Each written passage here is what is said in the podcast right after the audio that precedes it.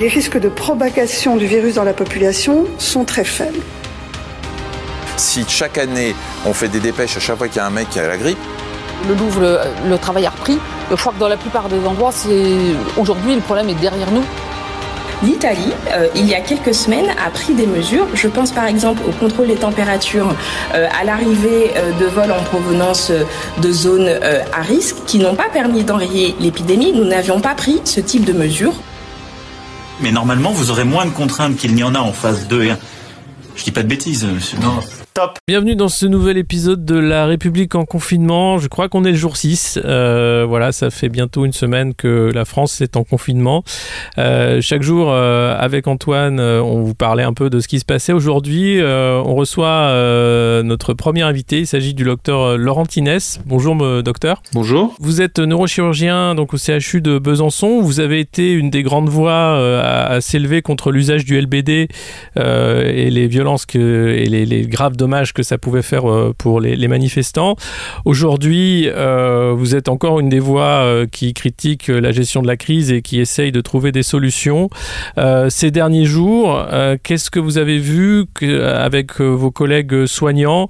Comment ça se passe cette première semaine de lutte contre le fameux coronavirus? Malheureusement, j'ai envie de dire, il se passe ce qui était prévisible, c'est-à-dire que on voit une épidémie qui, ne cesse de s'amplifier euh, sur le modèle de ce qui se passe malheureusement euh, en Italie, euh, avec un cluster Grand Est qui est très proche de chez nous en fait, parce que nous on est à Besançon. Le nord de la région est frontalier avec avec le Grand Est, donc Colmar, Mulhouse, tout ça c'est nos voisins. Hein, et puis Là, j'ai discuté avec un collègue euh, qui est médecin euh, à l'hôpital de Trèvenans, c'est l'hôpital Nord-Franche-Comté, euh, qui est très près de Colmar-Mulhouse. Et bon, ils ont la, la, première vague, on va dire, on a encaissé la première vague d'arrivée de patients. tranquillement, on va dire mais avec euh, un taux de remplissage déjà des services de d'hospitalisation et de soins intensifs et de réanimation euh, qui est déjà euh, conséquent. Donc, on se doute bien que ça va pas s'arrêter là c'est un peu la première la première vague en fait d'arrivée de patients mais on sait bien que la, déferlante, ça va être pour la semaine prochaine ou fin de les semaines suivantes. Oui, parce qu'en fait, le, quand on regarde les, chiffres hein, du nombre de décès et, d'infectés, on suit à peu près euh, à la lettre ce qui s'est passé en Italie, quoi, exactement la même courbe, c'est ça? Bah oui, les mathématiques épidémiologiques sont impitoyables en fait. Hein, euh, quand on regarde euh, l'évolution des courbes à la fois épidémiques et puis le les taux de mortalité, euh, on est vraiment calé euh, sur la trajectoire de l'Italie avec 11 euh, jours d'écart. Donc c'est ces 11 jours qui nous coûtent cher en fait parce que c'est 11 jours. Quand je dis c'est 11 jours, si on si, on ne prend pas en considération le fait que l'épidémie a débuté en Chine en novembre ou décembre de l'année dernière. Euh, ce qui est un peu stupéfiant, c'est de voir que euh, on attend d'être dans le mur pour réagir, quoi, parce que euh, l'épidémie a démarré de Chine. J'imagine que le service le ministère des Affaires étrangères, le ministère de la Santé euh, surveille quand même euh, ce qui se passe à l'étranger.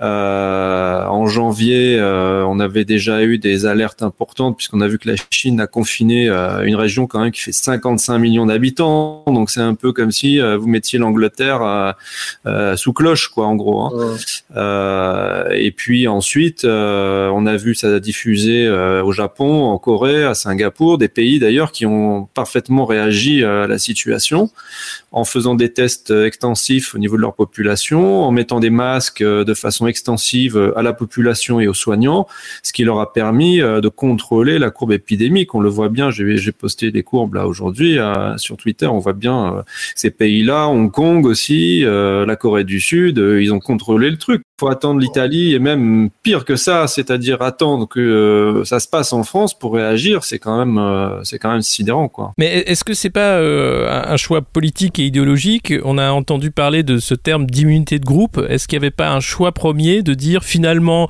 ce virus il est pas si grave, il y aura des morts certes, mais pas plus que la grippe, donc on va faire en sorte de pas impacter l'économie du pays et faire comme si de rien n'était? Est-ce que ça n'a pas été le premier choix qui est un non-dit des autorités? C'est un peu la question qu'on peut se, se poser. D'ailleurs, il y a un article dans le Figaro qui l'a qui l'a soulevé. Donc, euh, euh, si le Figaro euh, évoque cette hypothèse, j'imagine que c'est pas euh, anodin.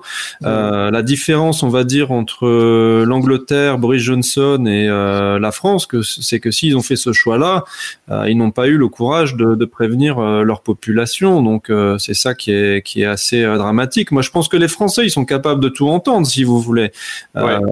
Y a des dirigeants qui ont une stratégie de, crise donnée, ils exposent à la population ce qu'ils veulent faire. quel est le coût aussi de ça, hein, parce que quand on regarde les projections épidémiologiques euh, du nombre de décès, euh, même si le taux de mortalité, euh, quand on regarde sur le papier, le taux de mortalité euh, du Covid-19 en moyenne c'est 1%, on voit qu'en Corée du Sud c'est 0,6%, en Chine c'était 2%, là en Italie ça a flambé à cause de, des problèmes d'accueil des patients, c'est passé à 8%, mais bon en gros on va dire si on met une fourchette basse raisonnable, on va dire à 1%, et si on part du principe qu'il faut qu'il y ait 80% 75% de la population qui soit infectée par le virus pour avoir euh, l'immunisation collective, bah, ça veut dire qu'il va y avoir euh, sur 50 millions euh, de personnes infectées, 500 000 morts. Alors ça sera peut-être pas 500 000 morts, ça sera peut-être 300 000, 400 000, j'en sais rien. Personne n'est capable de le dire. Ça dépend aussi comment on va gérer la crise dans les jours qui viennent. Mais ça reste énorme. Le problème de, cette gestion de crise, euh, c'est d'avoir suffisamment de matériel de réanimation, de lits de réanimation. Euh, Aujourd'hui, ce qui est euh, assez frappant, c'est qu'on demande à des médecins de renier le serment d'Hippocrate et de faire un tri dans les patients entre ceux qui peuvent survivre et ceux qui ne peuvent pas survivre. C'est quand même quelque chose d'inacceptable, non, quand on est médecin, de, de, de se voir proposer ça? Oui, euh, c'est une des caractéristiques de cette de cette maladie en fait. Hein, le coronavirus, euh, donc on l'a vu, c'est une mortalité euh, qui est pas anodine, mais qui est pas non plus catastrophique quand on compare à d'autres virus comme Ebola par exemple, qui peut avoir dans sur certaines souches 90% de mortalité. Bon, on n'est pas dans ce registre-là, quoi. Ou le SARS, c'est à 25% de mortalité. bon,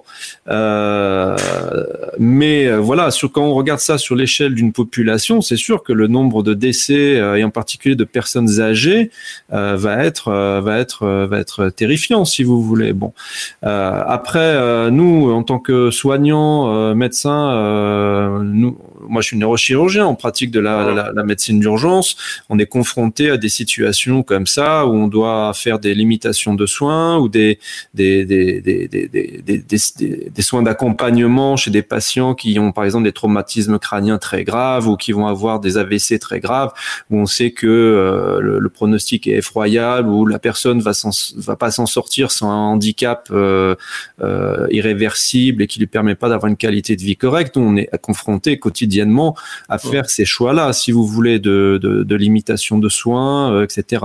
Le problème qui va se poser à nous, à toutes les équipes qui vont recevoir ces patients-là, c'est qu'on va devoir malheureusement euh, être confronté à une stratégie de, de, de, limitation de soins qui va être fait sur des critères auxquels on n'est pas habitué euh, à les faire. Alors après, on essaiera sans renier le serment d'Hippocrate, essayer de faire des choix les plus éthiques euh, possibles euh, sur des critères euh, de gravité déjà des patients quand ils vont arriver aux urgences. Ça va être des critères aussi d'âge des, patients et puis des critères aussi d'état général des patients avant euh, l'arrivée euh, à l'hôpital. C'est des patients qui vont avoir des cancers évolutifs, euh, des patients qui vont avoir des comorbidités, ce qu'on appelle comorbidités, c'est des problèmes cardiaques, des problèmes autres qui déjà grévaient leur espérance de vie.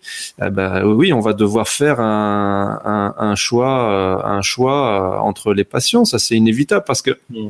Tout dépend de la hauteur de la vague en fait euh, et euh, des nombres de possibilités d'accueil de chaque euh, institution. nous par exemple à Besançon là on a déjà on, a la capacité de doubler peut-être même de tripler le nombre de lits de, de, réanimation si vous voulez mais si c'est plus que deux fois ou trois fois les capacités d'accueil, bah, il y a bien un moment quand on va recevoir un type de 30 ans ou 40 ans euh, et un, un, un, papy, une mamie de 90 ans ou de 80 ans euh, qui va avoir des problèmes cardiaques, euh, qui étaient déjà plus ou moins grabataires, etc. Bon, bah, je veux dire, il y a des choix qui sont simples.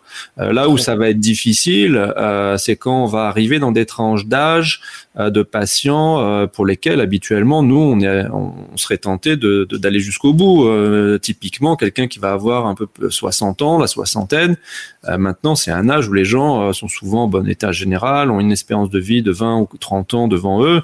Euh, et c'est vrai que euh, si on doit choisir entre un patient de 50 ans un patient de 60 ans, ou 40 ans et 60 ans, ça va être, ça va être très difficile. Mais au final, au final, il va bien falloir qu'on trouve des critères, malheureusement, puisque si on peut pas soigner tout le monde, il va falloir faire ce que déjà ont fait les médecins à Mulhouse, euh, Strasbourg, Colmar, euh, et ce qui se passe en Italie, c'est faire des choix euh, sur des critères, on essaye objectifs. Après, oui, c'est terrible qu'on en soit arrivé là, quoi.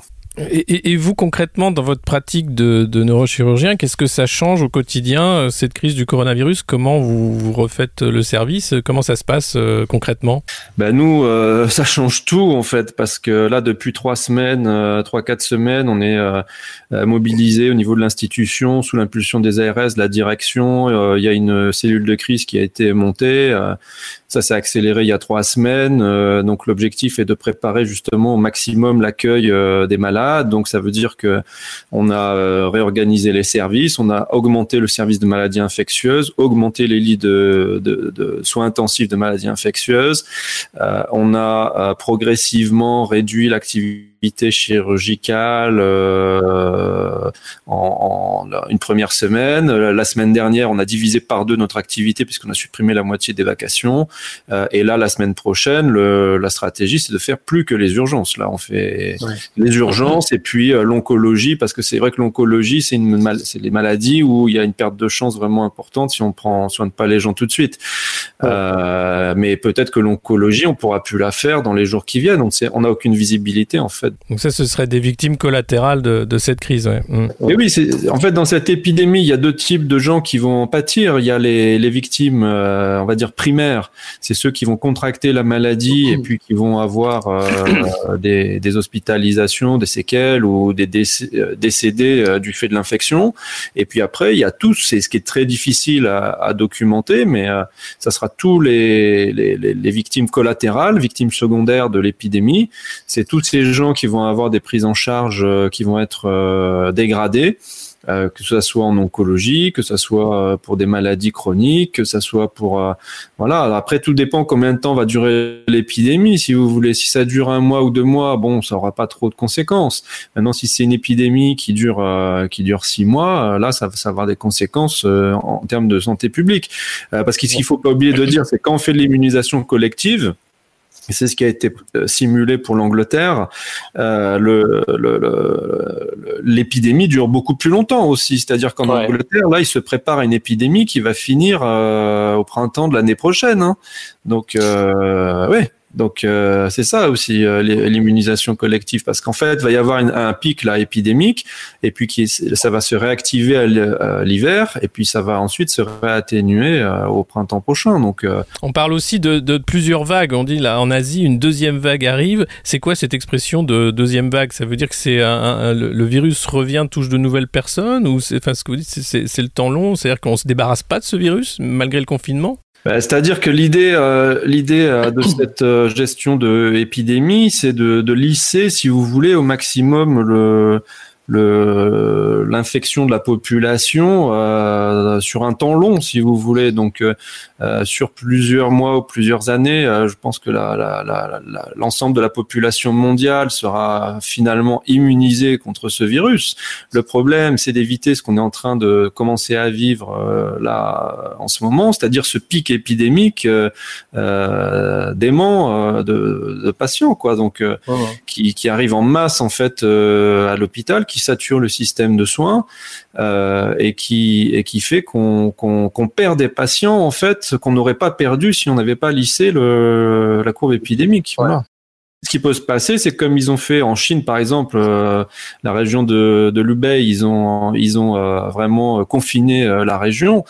Peut-être que quand ils vont rouvrir, il y a certains patients qui vont recontaminer à l'extérieur. Ça, c'est possible. Hein. Alors, il y, a, la question des masques. On dit que les masques servent justement pour les, patients malades pour éviter de contaminer.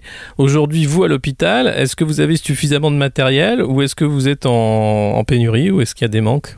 Bah écoutez, euh, moi quand j'entends euh, Olivier Véran, quand j'entends euh, Laurent Nunez, on se demande bien pourquoi il donne son avis sur la santé. D'ailleurs, euh, dire que euh, il y, a, y, a, y, a, pas de pénurie de masques, mais je, je vais vous dire, les, les, médecins généralistes, les infirmiers, les, les, les médecins hospitaliers deviennent euh, schizophrènes en fait, parce que oh. ce que racontent ces gens-là est complètement faux. Euh, je veux dire, il y a, ça fait des semaines et des semaines que les généralistes se plaignent de ne pas avoir de masque. Euh, moi, dans mon dans mon dans, mon village euh, côté, et même à côté de chez moi, les médecins, ils ont eu 50 masques, une dotation de 50 masques en première dotation. je sais pas si vous imaginez un généraliste, il voit 50 patients par jour. Donc le masque, théoriquement, il faut les mettre changer tous les 3-4 heures. Quand il y a un patient qui a avec des symptômes, il faut le protéger. Donc en gros, en une semaine, ils ont ils ont consommé leur leur stock. Quoi. Euh, là maintenant, ils ont refait une nouvelle dotation. En fait, les généralistes, ils vont avoir 18 masques par semaine. Non, mais c'est c'est juste un c'est un vidéo gag en fait leur euh, leur truc. Donc euh, et à l'hôpital et à l'hôpital, on a été relativement protégé au début parce qu'au début de l'épidémie, tout le monde ne mettait pas des masques. On a on a géré un peu les stocks, mais en fait, même dans les hôpitaux, nous on est en pénurie en pénurie de masques. On avait 2700 masques pour 7700 soignants, si vous voulez. Donc euh, c'est très simple. Je veux dire, nous à l'hôpital, pour l'instant, on n'a pas vu arriver les masques. Hein, donc, euh, je ne sais pas si euh, Olivier Véran, il en fabrique dans son arrière-cuisine, ou si Monsieur Arnaud a des stocks cachés euh, dans ces entreprises. Mais euh, voilà, peut-être l'armée va nous sauver. Ils ont trouvé 5 millions de masques euh, cachés, on ne sait pas où. Ça fait trois ah. mois qu'on attend des masques et là ils ont trouvé des masques comme comme par hasard. Bon, c'est un peu inquiétant quand même qu'on se réveille maintenant. Ouais. et nous à l'hôpital, on manque de non seulement on manque de masques, mais on manque de surblouses, on manque de on manque de, de, solutions hydroalcooliques. Enfin, on est, on est vraiment au taquet là de, de, de tous ces produits là. D'ailleurs, j'ai même il n'y a même pas besoin de faire de commentaires en fait. Quand vous voyez euh, que les ARS euh, d'Occitanie, que euh, le préfet d'Aquitaine, que les, les centres hospitaliers font des appels aux dons de masques, de chats, de surblouses, de ci, de là, c'est bien qu'il y a une pénurie. Je veux dire, il faut pas prendre les gens pour des imbéciles. Bon, ça, tout ça, ça montre un manque d'anticipation. Et surtout, ça montre plus profondément euh, un, mode de fonctionnement euh, qui est devenu maintenant la norme en fait dans tous les hôpitaux publics puisque les budgets sont très restreints. Euh, les hôpitaux fonctionnent à flux tendu.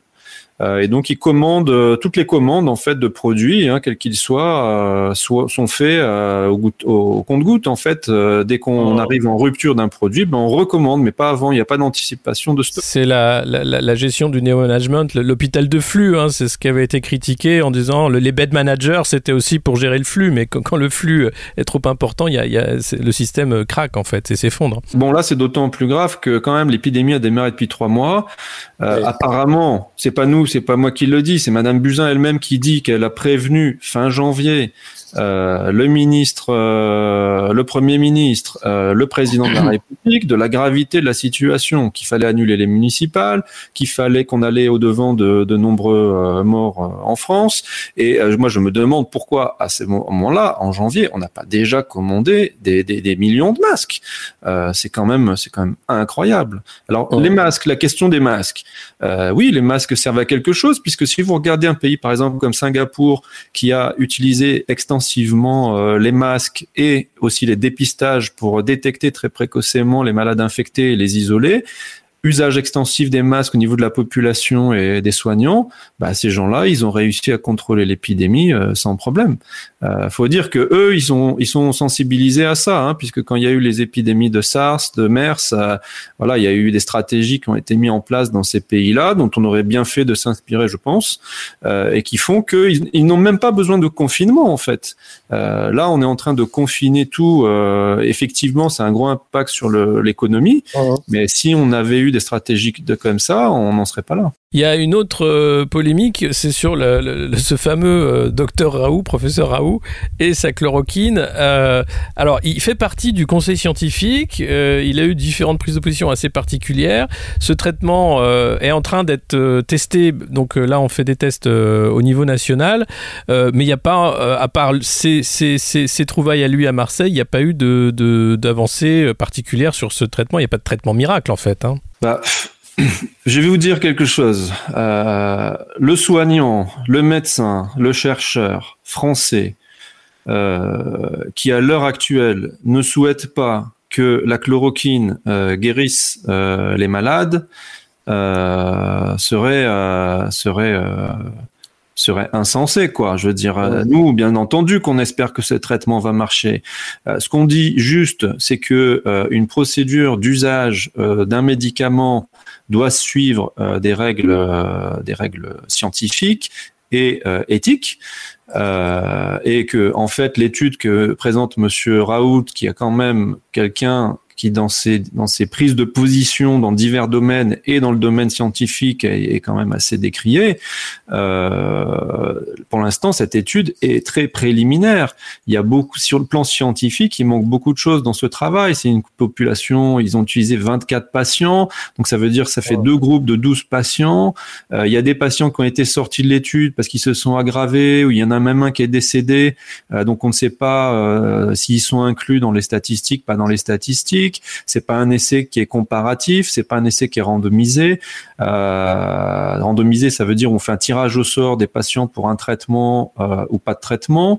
Euh, et puis l'article n'a pas été publié, n'est pas revué par des gens extérieurs qui pourraient avoir un, un, esprit critique sur la, les méthodologies en fait qui a été employée. Voilà, donc moi je trouve c'est triste parce que c'est un médicament peut-être qui, peut fonctionner, c'est une piste de recherche. Maintenant, euh, se présenter comme victime d'un complot euh, national, euh, se présenter comme le sauveur incompris de l'humanité avec un traitement miracle, je trouve que c'est un petit peu irresponsable dans une situation où les gens sont quand même fort anxieux, voire certains paniqués de cette épidémie, de savoir les conséquences, et de donner l'impression finalement qu'on veut pas soigner les gens, qu'il y, qu y, aurait une espèce de complot pour que les gens soient pas guéris de la maladie. Enfin bon, euh, c'est pas c'est pas sérieux de la part d'un médecin en fait de, de procéder comme ouais. ça. Maintenant, euh, ce qu'il faut ce qu'il faut dire aussi, c'est que ce traitement il va être inclus dans plusieurs études là qui sont en cours en France et en Europe. Euh, c'est pour ça que Monsieur Raoult a été associé au comité scientifique de, de, recherche sur l'épidémie. et eh bien on verra bien. Il faut, il faut, vous savez, des études médicamenteuses, on peut avoir euh, l'impression sur un, un, un, faible échantillon que ça marche, mais après quand on fait des études sérieuses, euh, ben, le, la réalité peut parfois être euh, différente parce que des variations statistiques sur un petit échantillon euh, peuvent se disparaître en fait sur sur des gros échantillons de patients. Donc il faut être très très très prudent. il faut que ça soit repliqué par d'autres équipes euh, indépendante euh, ces résultats. Et si c'est le cas, bah, très bien, donnons la chloroquine aux patients. On verra, on verra, bien. Vous savez, on aura la réponse hein, de toute façon à cette question. Oui, assez vite, ouais. Et bon, on fait un pari dangereux, le professeur Raoult, parce que faire tout un battage médiatique comme ça autour d'un médicament, euh, donc pour le moment, on n'a pas encore les preuves formelles.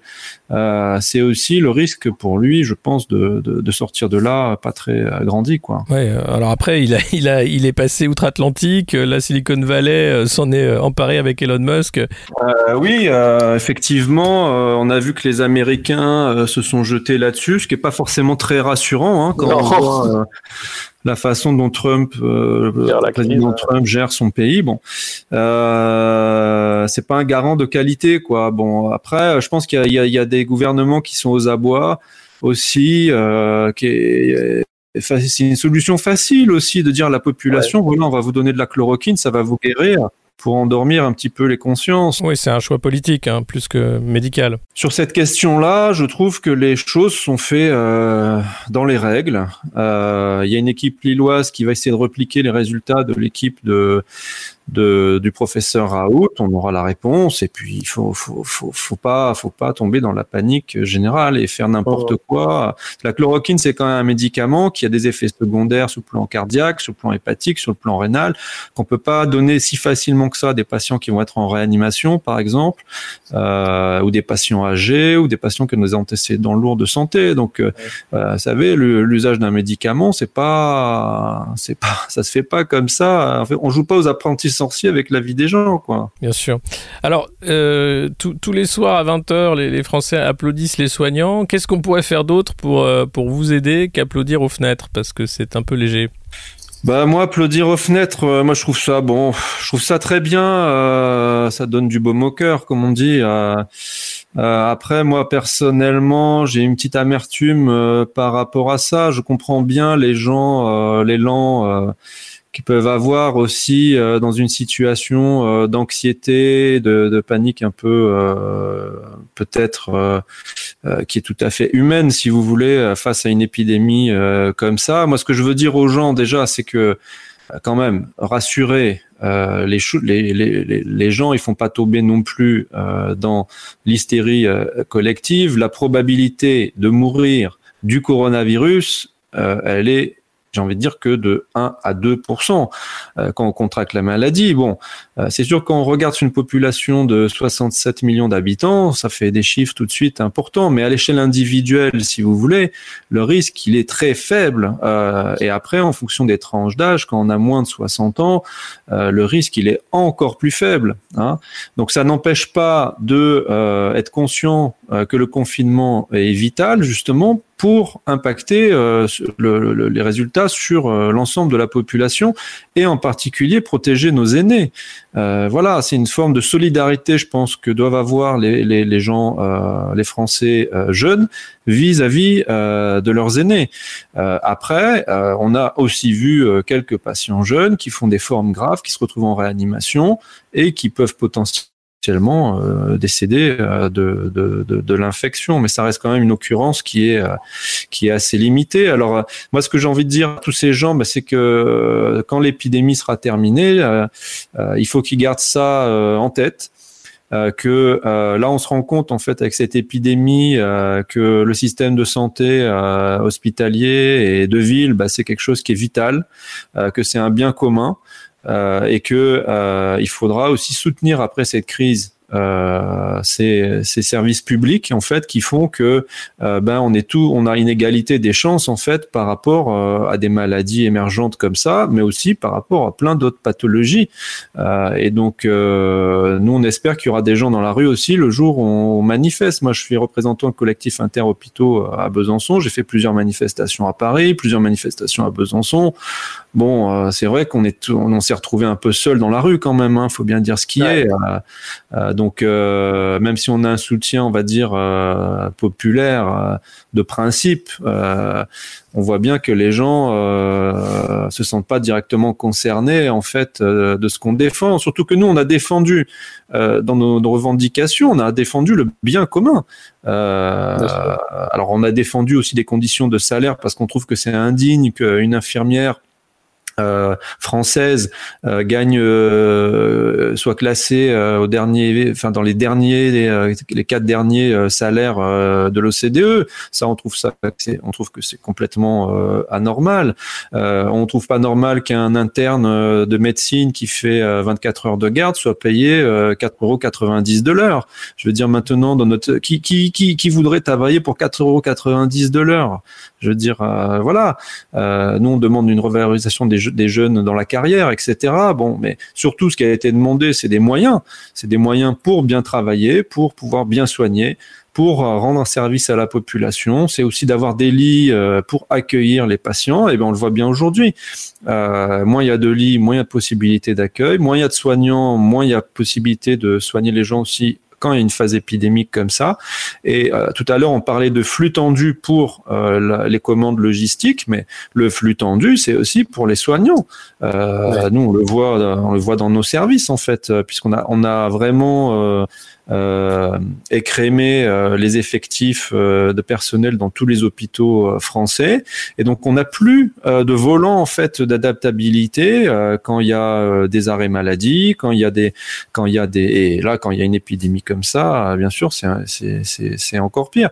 Ouais, ce qu'il faut savoir, c'est que les gens dans les hôpitaux, le personnel des hôpitaux, maintenant, par exemple, il y a, y a un truc qui est symptomatique quand même, c'est que les gens peuvent, peuvent plus prendre leurs vacances quand ils veulent. Euh, voyez, moi, il y a des infirmières euh, aux vacances de Noël, euh, ben, ils ont, ils peuvent pas avoir une semaine complète. Donc moi, il y a 20 ans, si vous voulez, les gens prenaient leurs vacances de une semaine à Noël, une semaine à Pâques et pouvaient aussi profiter de la vie quoi. Maintenant, c'est fini tout ça. Voilà, donc tout est à flux tendu comme ça. Il y a des poules qui remplacent dans les services euh, qui sont pas forcément formés. Nous dans une spécialité comme moi en neurochirurgie où il y a des trucs quand même très euh, des, des, des, choses très spécifiques à connaître. Euh, parfois, quand il y a un arrêt maladie, ben, on nous met une, une infirmière qui, qui fait tout ce qu'elle peut, mais qui qui est pas formé à la spécialité, donc forcément ça crée des dysfonctionnements, des, des, des erreurs de prise en charge ou des, des retards de prise en charge, des pertes de chance, etc.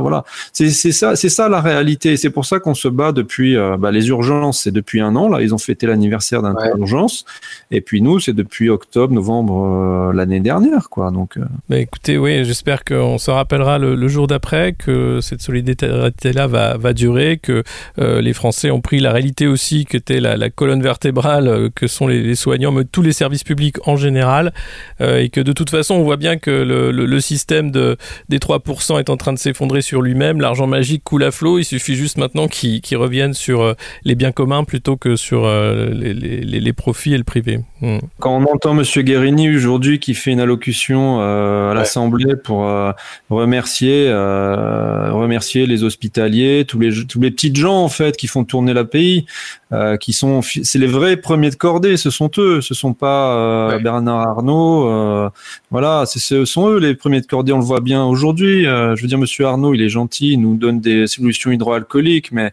on n'est pas naïf non plus. Nous, on préférait qu'il nous donne les milliards d'évasion fiscale ou les l'ISF, ouais. etc., pour mettre dans l'hôpital vraiment des milliards. Nous, on ne demande pas 300 millions par an, on demande des milliards pour l'hôpital parce que ça coûte des milliards. Le, le, le budget de santé annuel des dépenses de santé, c'est 200 plus de 200 milliards.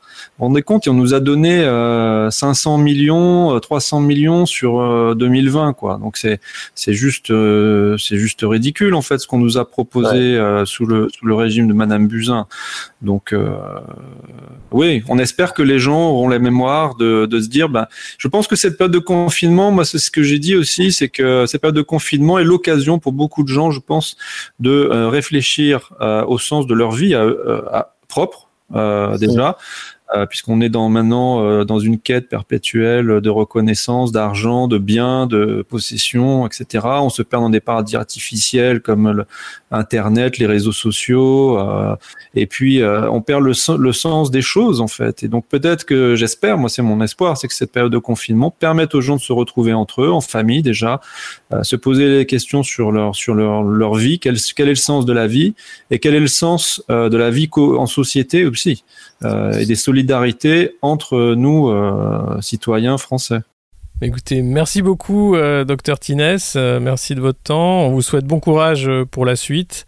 Oui, parce que là, là, on, on, on une dure, euh, dure semaine. Là, euh, on est en train de faire. Donc moi, par exemple, la semaine dernière, j'ai fait une formation pour m'habiller contre le Covid, là, pour s'occuper des patients. comment mettre les blouses, les surblouses, enfin si on en a, hein, bien sûr, les masques et les lunettes de protection. Par exemple, les lunettes de protection, on est obligé de les désinfecter au lieu de, alors que c'est normalement ça doit être de l'usage unique ouais, toutes les choses comme ça. Ouais. Euh, et puis la semaine prochaine, euh, on va faire une task force pour euh, aider en réanimation au retournement des malades. puisque les malades qui ont cette pathologie, ces pathologies respiratoires doivent être mis en, en position ventrale pour pour euh, re-oxygéner euh, les poumons. Donc il faut faire ça deux fois par jour. Donc vous imaginez un petit peu en termes de nursing, si vous avez 60-80 patients comme ça à, retourner euh, plusieurs fois dans la journée, c'est énorme. et puis je pense que là, comme ce qui se passe en Italie, moi je me moi je me prépare à ça, c'est-à-dire qu'on va aller on va aller à la mine quoi. On est médecin, on va faire aider nos collègues, peut-être intuber des patients ventiler des patients. Euh, je ne sais pas comment ça va se passer, mais là, il n'y a plus de chirurgiens, il n'y a plus d'anesthésistes, il n'y a plus de dermatologues. On est tous euh, sur le pont, quoi. Hein, clairement. Bon, bah écoutez, bon courage. Merci beaucoup, euh, docteur Tines. Prochaine fois qu'on se voit, j'aurai plus de barbe, hein, parce que pour mettre les masques FFP2, il, faut, il, faut, se raser. Il faut raser, ouais. J'ai vu ça. Merci beaucoup. Merci à vous. Euh, donc voilà, j'espère que ce témoignage euh, ben, vous aura fait prendre de la réalité euh, de ce qui se passe dans nos CHU et pour les, soignants qui sont en première ligne. donc applaudir aux fenêtres c'est bien, mais se rappeler de, la réalité en fait du manque de moyens de l'hôpital public, ce sera encore mieux. et puis et puis de voir comment changer tout ça, parce que la, la doxa de faire de la dette, bien ma foi, il va falloir s'y faire. La santé, ça a un prix, les biens communs ça a un prix. Euh, le témoignage de ce médecin euh, doit, doit nous permettre de prendre conscience.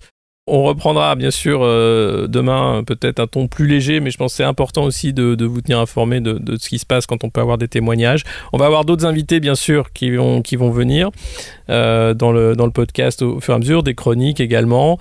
Euh, et, puis, et puis on va relayer aussi via, via le, Twitter du monde moderne d'autres initiatives, notamment de, de, couturières là, qui souhaitent faire des masques et qui demandent de l'aide des entreprises pour avoir des chutes de tissus. Euh, et récupérer du polyester également pour faire des masques qui sont euh, protecteurs. Parce qu'on en est là, voilà, il va falloir que tout le monde aide tout le monde. Il n'y a pas que euh, les oligarques comme Bernard Arnault qui peuvent se débrouiller pour choper 10 millions de masques. On est aussi capable de le faire quand l'État, ma foi, n'organise pas la protection des populations. Voilà. Eh ben à bientôt, à demain pour euh, le prochain épisode. Prenez soin de vous, prenez soin euh, des vôtres euh, et restez chez vous. Et puis bah, abonnez-vous, voilà, et partagez cet épisode. Il est important. La voix du docteur Tinès, elle doit être entendue. Top.